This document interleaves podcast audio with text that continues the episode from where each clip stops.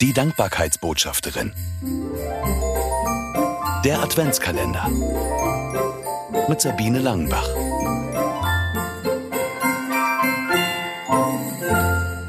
Fünfzehnter Dezember. Festgehalten.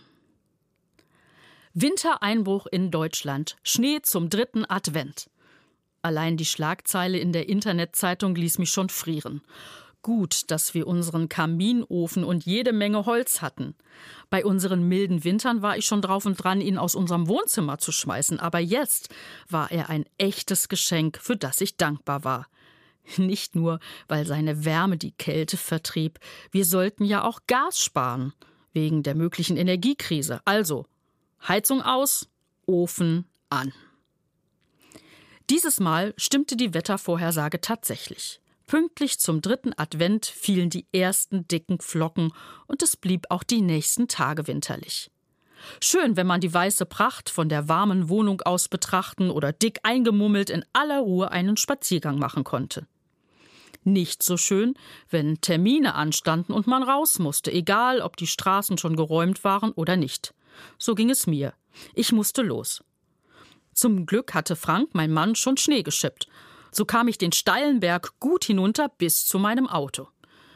Ich fegte den Schnee ab und um die rechte Windschutzscheibe frei zu machen, musste ich etwas bergauf gehen.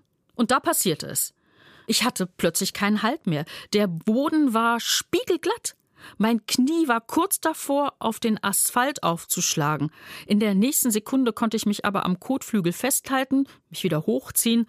Das war ein Schreck in der Morgenstunde. Ich atmete tief ein und aus.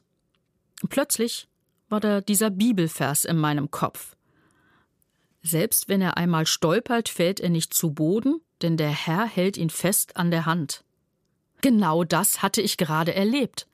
Aber wie oft bin ich schon in gefährlichen Situationen vor Schaden bewahrt worden und habe überhaupt nicht registriert, dass mich der eine an die Hand genommen hat. Besser spät als nie. Gott sei Dank dafür. Welche Stolpermomente kommen dir in den Sinn, in denen du Bewahrung erlebt hast? Für welche Hilfe bist du besonders dankbar? Mehr Adventskalendergeschichten gibt es im neuen Buch von Sabine Langenbach. 24 Mal dankbar im Advent. Es ist im Neufeld Verlag erschienen und erhältlich überall, wo es Bücher gibt. Weitere Infos auf www.sabine-langenbach.de Thank you.